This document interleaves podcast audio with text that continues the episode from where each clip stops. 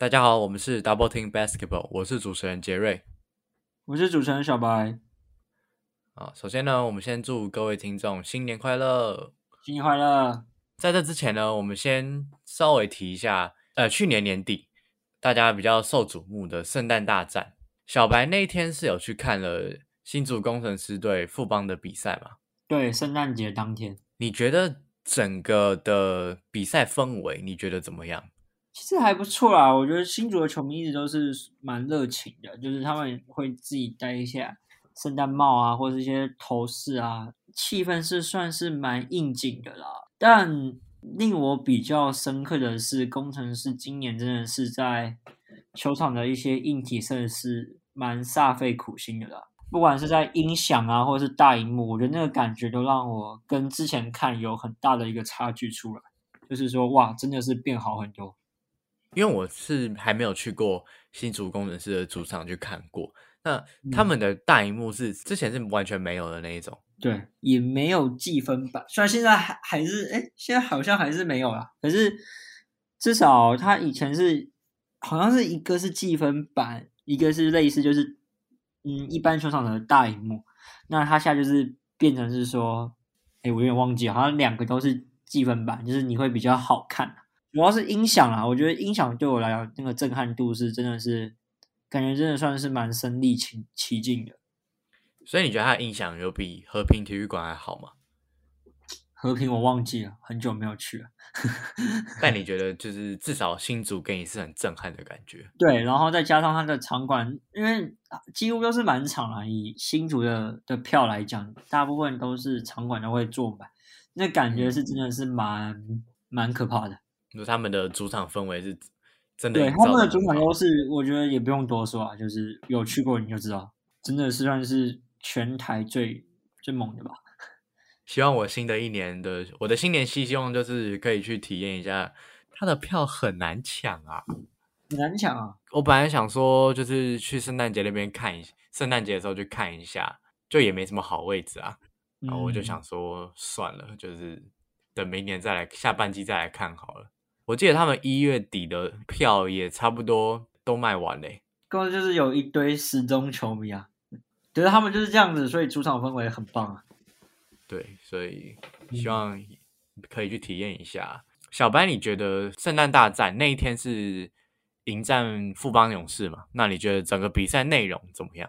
其实有点小失望，因为那一场主要就是你会想看就是巨兽对决嘛。可是两个人打的呈现的内容或者是在打法上都不是以他们两个为主要主轴，相对来讲是有点失望的啦。因为我记得那时候许晋哲教练好像也有讲到说，他摆德古拉上去就是为了限制辛巴的发挥而已。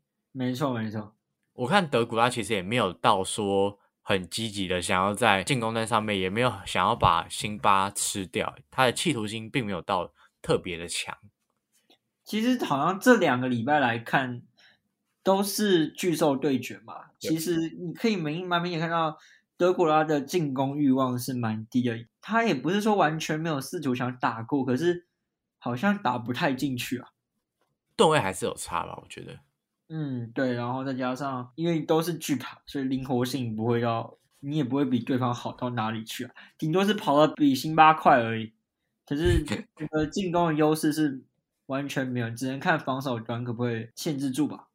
呃，我自己看那场比赛，我是觉得那场比赛给我一种感觉是，两队的命中率都非常的低，该把握的球，我觉得也都没有把握进。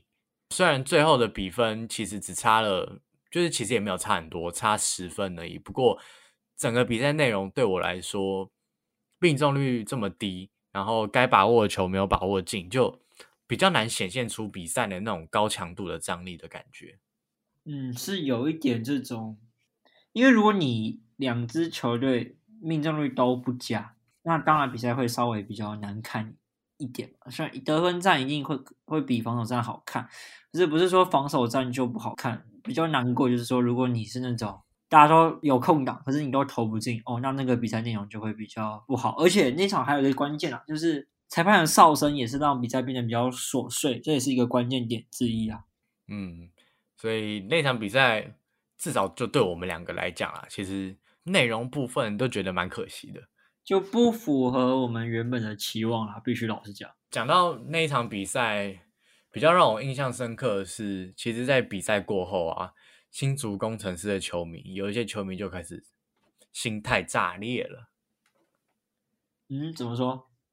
因为呃，我相信如果有在脸书新竹工程师球迷讨论区的，应该都有看到，在那场比赛之后，呃，新竹工程师是连两次对战富邦，那时候都吞下了败仗，球迷就开始有一些反弹的声浪出现，就会开始检讨球队的问题啊，甚至还有球迷是把这个矛头直接对向林冠伦总教练，就是说觉得我应该要换教练，换教练才是选择，才是对球队的好这样子。其实好像在留言区、粉丝团的留言区，其实也有蛮多，嗯，算是不满或者是说失望的声浪都都有出来了。那就球迷这个观点来看，你觉得新竹工程师真的是要换一个教练吗？我觉得太言之过早了。其实我们其实有特别去在上礼拜有写一个文啊，就是说工程师的问题真的有这么严重吗？因为他们其实下战机。呃，如果不算上礼拜，其实是三胜两败。然后如果加这里这礼拜是四胜两败，其实已经比他们去年开季是好很多了。那当然会有人说这两个不能比啊！你去年是一支完全新军的球队，可是他今年也只是一支第二年的球队啊。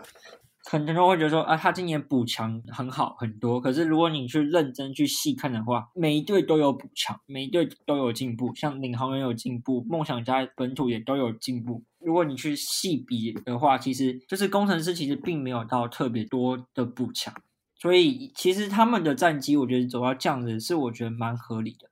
可能纠结点就是说都是输给富邦，可是去年工程师就是输给富邦比较多的一支球队嘛。那今年我觉得这样子。嗯，我觉得也没有到很意外，主要是看他们有没有每一场每场去做修正，我觉得才是比较大的重点。呃，我觉得球迷也不要忘记，其实去年工程师他们是一支垫底的球队。你要说让一支垫底的球队马上在这个新球季、新赛季里面直接要坐二望一，我觉得是真的蛮有挑战性的啦。不是说不可能，可是这个难度是蛮高的。对啊。因为，呃，从各个的表现来看，如果真的要算现现在球季比较早，但是说真的，如果要到做二望一这种地步的话，其实整个球队的氛围要出来，那很多美美嘎嘎都是需要去做调整的。所以就像小白讲的，呃，我觉得现在讲这些就是言之过早了，才开季几周而已，我觉得还没有必要到说要检讨到。呃，这么细节的地方，还有很多时间可以去做修正。至少等个上半季结束，看他们的战绩怎么样。嗯，像一下下四胜二败，其实也算是联盟龙头啊。所以你说问真的问题很大吗？我反而觉得说真的还好，真的还好。而且你球队其实有辛巴，其实你的那个威力。一定在，我觉得战绩也不会差到哪里去。其实你在杨将的找寻上，比其他队来讲说算是成功的。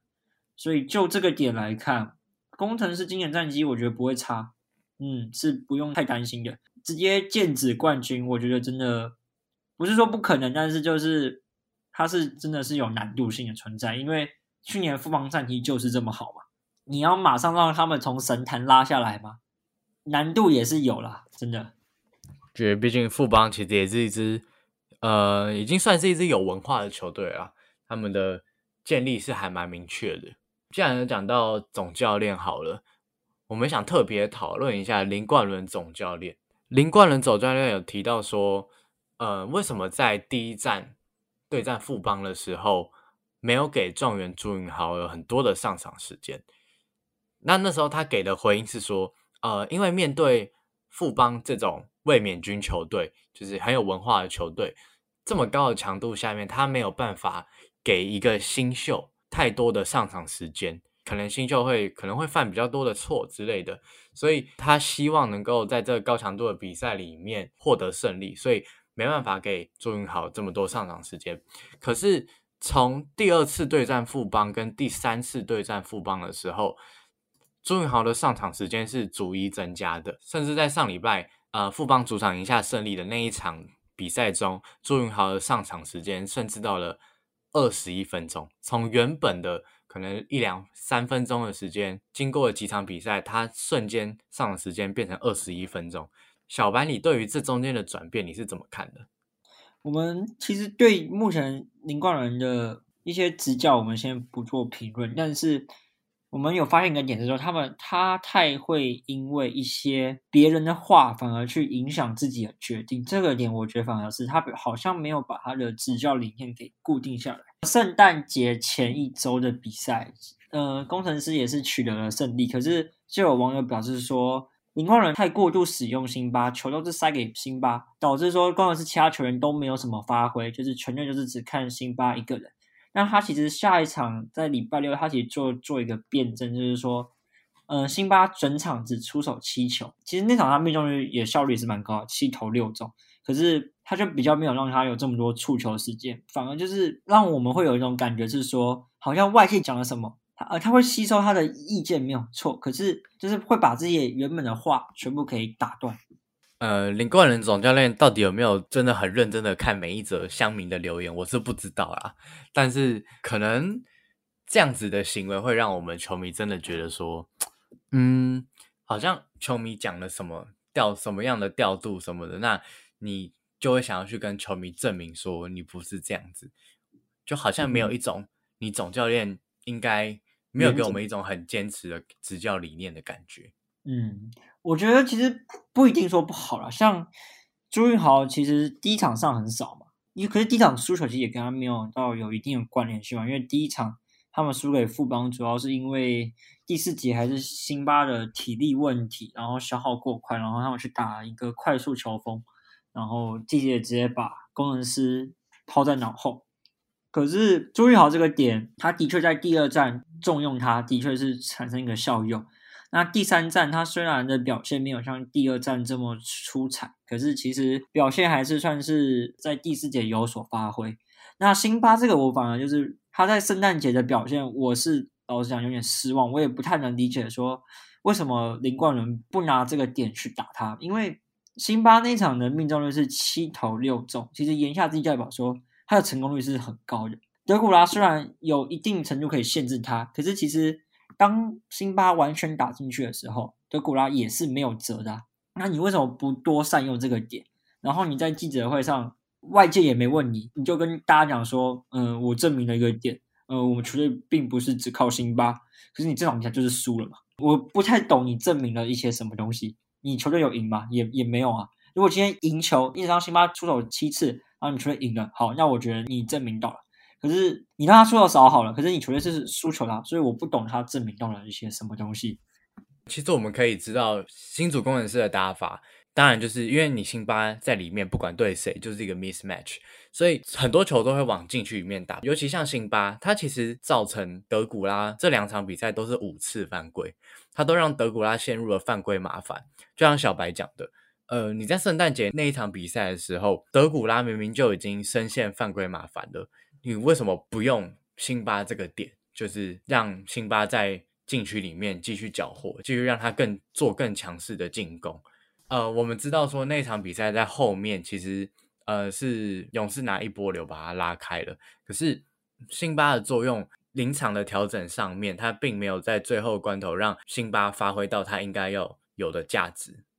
嗯，我觉得输球是一回事啊，我也觉得输球并不是到一件很意外的事情。但是从这个方面，是我们自己观察到林冠人在执教上可能出现了一些，这也不算问题或是毛病。他可能你可以说他很听取各方的意见，可是感觉他必须要先把自己的一些理念先固定下来，还有一些准则给固定下来。就是你并不一定要向外界去证明什么东西，重点还是要赢球嘛。而不只是向外界证明什么吧？对，所以像呃朱云豪那件事情，我再补充一下好了。的确，朱云豪他的上场时间对阵富邦三次的比赛当中，他是每次每次都是慢慢增加，而且增加的幅度其实还蛮大的。第一场比赛结束之后，他给出了这样子的回应，我反而会觉得说，嗯，你好像有点过早下这个定论了。因为我们也可以看到朱云豪，其实他也很努力的想要在职业场上证明说他能够适应到职业场上的节奏。所以你要说朱云豪后面两场表现的怎么样，其实表现的是还不错的，是还可以的。但是对于总教练一开始他们这样子的言论，会让球迷觉得有点反复的状况之下，有时候可能不要言之过早会比较好啊。还有一个点就是说，高国豪这个点的使用，其实也是比较算是为人诟病的。就是很多人会说，哎，高国豪今年的得分能力好像不见了。那杰瑞你自己是怎么样去看这件事情？高国豪在这一季的表现，其实，嗯，说真的，会令球迷蛮失望的。他拿的年薪大家都知道，因为公布薪资之后，大家都知道高国豪的年薪很高，三千五，三千五。可是你看高国豪这一季，他的表现在进攻端上面其实就下降了很多。那因为大家会觉得说，拿到这个三千五，你应该要是这个球队里面最闪耀的那一颗星，你应该是要能够主宰这个比赛的内容的球星。可是他的表现跟我们球迷的预期是有蛮大的落差的，我觉得这是第一个让球迷比较失望的点。第二个比较失望的点是，林冠伦总教练在赛后记者会上面有说，高国豪现在是处在一个比较 confused 的一个阶段，就是在搞清楚他定位的这个阶段。教练团对他在组织上面是有要求，也是也有期许的。可是，毕竟高国豪在上一季给我们的印象就是一个砍将。他有时候他就可以化身一名后卫的砍将，去帮球队建功。可是，在这一季的表现上面，好像会觉得他在控球组织的方面，跟他在进攻上面的欲望，好像永远都不是永远了，好像都是一直找不到他应该要有的平衡，导致他在攻击方面，我觉得失然很多，也失去了他上一季表现出来的价值。嗯，这是一个。怎么说呢？这算是一个权衡的问题吧。如果你今天要让他练控球，我觉得这一定是往他好的方向去找，因为这也对他未来是有帮助的。因为他才不到一百八十公分，对吧？对啊，他是小控位。嗯，所以你说他要不要练控球，绝对要练。可是我觉得我们今天要讨论的点是说，这是一个衡量性的问题。如果今天我为了练我的控球，可是我失去了我原本的得分能力，假设你今天控球没练到。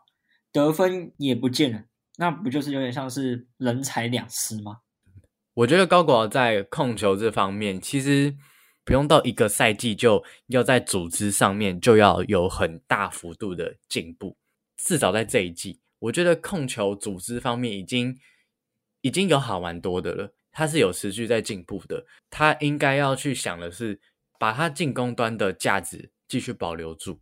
这个进步是每年每年可以。增加的，虽然说他领了三千五，大家会用放大镜去检视这名球员，不过他的职业生涯当然还很长，所以不用一下子就要有爆发性的进步，也不用到这一季就要成为像是呃李凯燕或者是其他联盟像是蒋玉安这种明星级等级控卫的球员，我就不用到一年之内就成为这样子的球星，但是。他是要一年一年有慢慢进步的表现，这样才符合我们球迷对他的期待。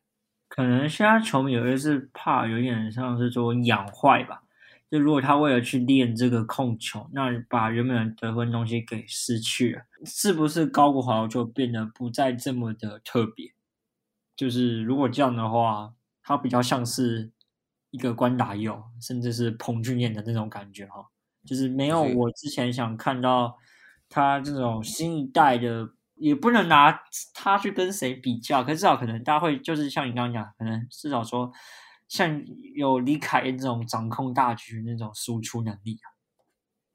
对，所以高国在这一季方面其实也看到，就是也没有没有太多的风头，他也没有出太多的风头，像很多话题性其实也并不是围绕着他。像他上一季可能因为打得不错，然后跟对方有一些球场上面的一些互动，那会造成一些话题性。但是这一季其实你看不到这样的事情发生，嗯，你会觉得高国好像就是卡在一个地方。就以我今年对他的看法，我反而最令人惊艳的地方，反而是在防守超节上面。小白，那我反问你，你觉得高国豪应该要给人家是？防守强悍这个印象吗？就不是啊。所以这边说他今年在得分上，我觉得也不是说不能说不突出，呃，没有是真的不突出。但是如果这是在一个所谓的调整期，我反而也是可以接受，因为就以 NBA 来看，一个新秀第一年打得很好，他第二年要再推高，其实并不是一件很容易的事情，因为他第二年都会遇到一个撞墙期的情况。那如果我们把高国豪今天视为一个撞墙期的话，其实也没有说不可以，要不他就是在撞墙，只是现在的问题是说。他这样子撞，到底是他撞不撞得出去？如果他撞不出去，那可能就是有氧化的风险性存在。那他撞出去，那他就是会提升到另一个档次了。在这个阶段，其实球迷应该是可以等候他在这个阶段的，不管是在心灵层面上的想法，或者是在技术上面的磨练，我觉得球迷是可以再等他一下的。嗯，但是我们就是。比较害怕，就是说，当他的进攻能力丧失怎么办？因为其实今年我就我来看，我觉得他的切入的破坏性啊，或者是切入一些脚步，是比去年的更凌乱的。然后也不说外线，然后外外线虽然去年就不太准，可是今年目前甚至连两成都还不到。这会是一个进攻端上面其实是蛮大的问题啦。小白刚刚有讲到他的防守端的表现的部分。那其实这边我想要讲一下，是高国豪，毕竟他在高中的时候是读松山高中，松山高中出名的点就是他们的防守，他们防守就是很强悍、很硬这样子。那时候高国豪他选择松山高中的原因，也有对媒体说是想要在他的防守上面更精进。所以在高中三年的黄万龙教练的磨练之下，他的防守我觉得一定是会，一定是高于平均的，一定是会比较好的。之后到了 N C W A，他所要面对的球员，所要面对的控卫都是比他更快、更壮的。高国豪必须在防守上面要再更下多一点的苦心，因为他必须在防守上面跟上这些球员。所以我相信他在大学这四年里面的磨练，一定是。再把他的防守强度提升到另外一个档次。高国豪在霹雳的防守的表现，呃，上一季我其实就我其实就已经觉得不错了。这一季这样子的表现，我反而觉得，嗯，这就是防守就是一个不会失误的点，所以他能够继续保有这样的表现，其实我也不意外了。嗯，以总结来讲，我们以二零二一和二零二二当一个分水岭来看的话，其实工程是三胜两败。我们两个是觉得说，并没有要太糟，而且是一个算是符合预期的成绩，也不是说像球迷讲的一样，嗯，这么的次，或者是说这么的糟糕，在一个可预期的一个结果上。重不重用心八，这个真的是见仁见智。因为你有这么强的洋将，你不用吗？好像也说不太过去吧。当然，洋将和本土的平衡点如何去做拿捏，这可能也是后面林冠伦教练会去探讨的一个话题。那我们从前五场来看，有个点我觉得好像是比较多人没有注意，就是算是他们唯二的补强，就是除了林一辉之外的补强的另一个补强点是郭少杰了。郭少杰的上场时间是不是比想象中来的少？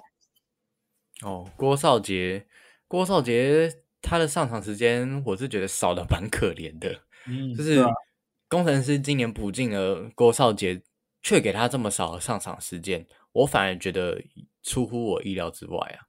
但是我必须老实讲，就是他可能打的也没有比热身赛来的好啦。但是这会不会是也是有限的上场时间所造成的一个结果？以我的观点来看。郭少杰这名球员，毕竟在直男也打打滚了一段时间了，不管在他的防守上面，或者是进攻端上面，一定都有他的经验存在。跟他位置重叠的有谁？就是像朱云豪嘛，对不对？朱云豪跟他的位置也是会有重叠到的。可是林冠文总教练在这几场比赛来看，其实看得出来，朱云豪的发挥其实是发挥的时间是越来越多。郭少杰的时间反而就是一直维持在很少，就是在十分钟以内，甚至好几场是在五分钟以下的上场时间。我自己认为郭少杰这名球员他是一个可用之兵，而且是对球队是会有帮助的可用之兵。只是为什么上场时间这么少，我也不得而知。只是我觉得工程师要坐二望一的话，我认为郭少杰会是一个不可或缺的一个拼图。去年的工程师最大的问题就是外线投不进嘛，那其实今年这个问题反而又更明显了，尤其是说我们今年有个禁区支柱是辛巴嘛，那你外围的优势应该会是更大，可是感觉能投的人有点太少了，所以如果郭少杰可以投，对球队一定是个帮助了，但是。可能就像你刚刚讲的，位置上其实他前面也挤了易辉，也挤了云豪，其实机会真的是并不是到很多。那或许有没有可能考虑说去把它往下摆，比如说摆到二号位上？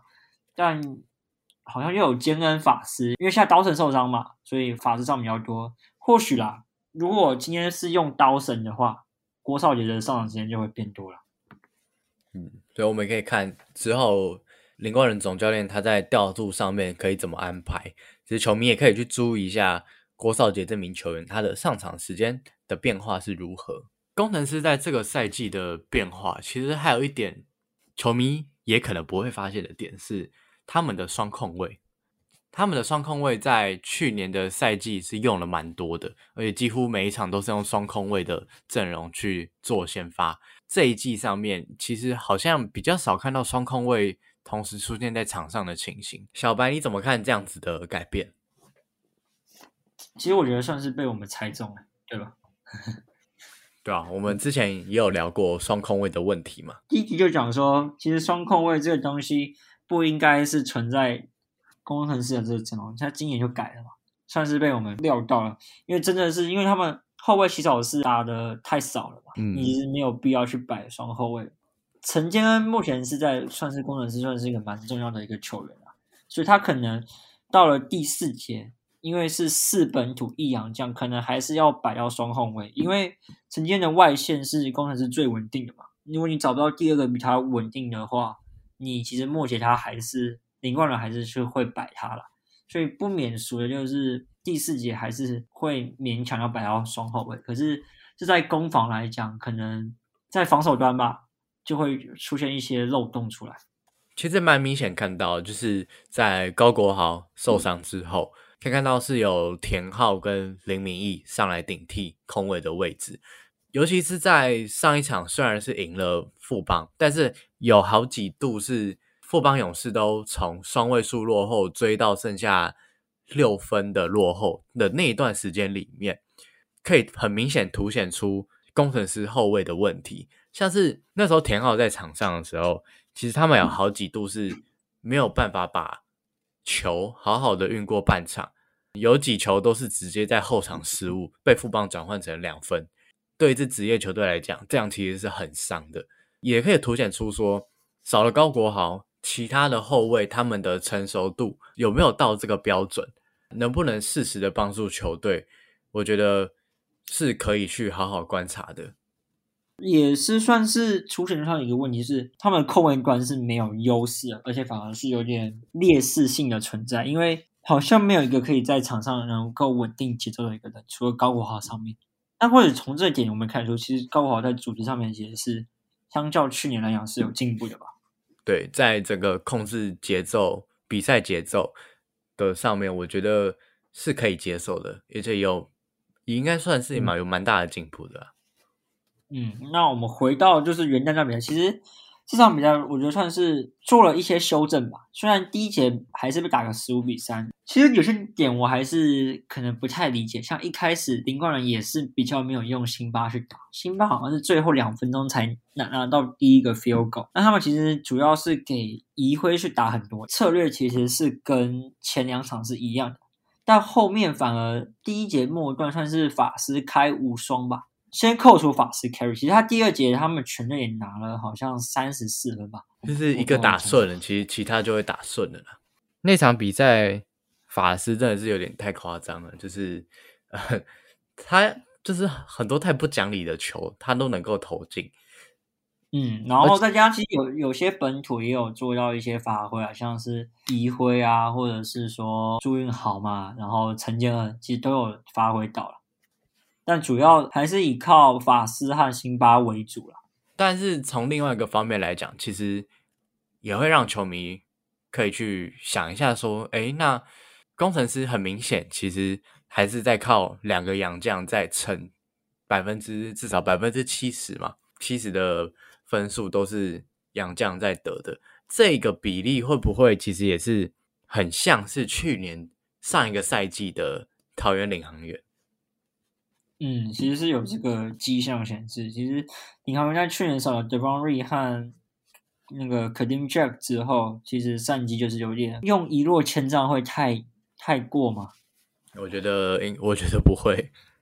以例行赛是这样子，但他们季后赛也是，他们花了好长好长一段时间，然后再加上之后有个乔丹的加入嘛，所以才变得比较好。然后季后赛也差点上演大惊喜嘛。嗯，对。可是那你可以知道，如果你太过度重用杨将，会形成一个问题。也不说你不能重用，像是说辛巴你不用嘛，我就觉得不合理啊。你辛巴就就是要用，如何找出一个权衡点、一个平衡点，这是一个很重要。像林一辉在元旦的第四节也跳了出来嘛。目前来看，我觉得林冠伦他也是陷入一个他还没办法去固定一一套阵容，他也不知道什么人该什么时候上场，他目前还没有办法去做一个固定的情况嘛。你自己觉得呢，杰瑞？我觉得我蛮认同你的想法的，因为很多时候。就是有些球员，其实他上场时间少，但是或许可以给他更多的机会去试试看。有些球员像是朱云豪，他可能需要时间的培养。可能林冠仁总教练是在上半季的这个时候开始慢慢让朱云豪去做，呃，熟悉职业赛赛场上的节奏，让他去做一个培养。这个时间点，你要说到季末的时候，他用人都是这样用吗？我觉得也不一定。他可能现在也在试一些球员，说到底他们上场对球队的功效到底是怎么样。或许在下半季，我们可以比较明显的看出，说林冠伦总教练在球员的调度上面，会不会比较趋近于就是比较统一化？嗯，他去年也是大概花了。将近三分之二个赛季才把整个阵容给固定下来吧。这次我们看看可不可以快一点点。对，因为去年上个赛季啦，就是真的太晚才固定好他们的阵容，最后急起直追也是也是没办法，因为前面真的输太多了。所以在这一季比较有机会的赛季里面，希望林冠总教练能够赶快找出他们的。赢球的方程式。总而言之，我们是觉得公牛球迷不用太过急躁或是担心啦。毕竟也才就是讲过，就是才开季几周而已。我觉得至少等到下半季，我们再来看工程师的状况，可能会比较真的清楚问题点在哪里。甚至你可以讲说，开季前五分之一都还是在一个磨合，甚至说市政的状况。如果我们把这视为冠伦教练在试阵好了。我们讲一辉啊，一辉的上场时间就是蛮不固定的。他元旦其实上半场只打五分钟而已，但下半场打蛮多的，所以他到底要怎么用，这是蛮考验的啦。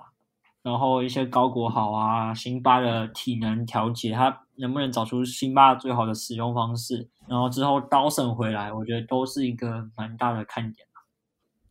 那这一集节目就差不多到这边要告一段落了。喜欢我们的听众朋友可以到 Instagram 搜寻 Double Team Basketball，并按下追踪，掌握更多我们有关于分析台湾篮坛的新闻。也可以到各个收听平台留下五颗星的评价，告诉我们说想要听的内容是什么。那今天就先到这边喽，各位拜拜，拜拜。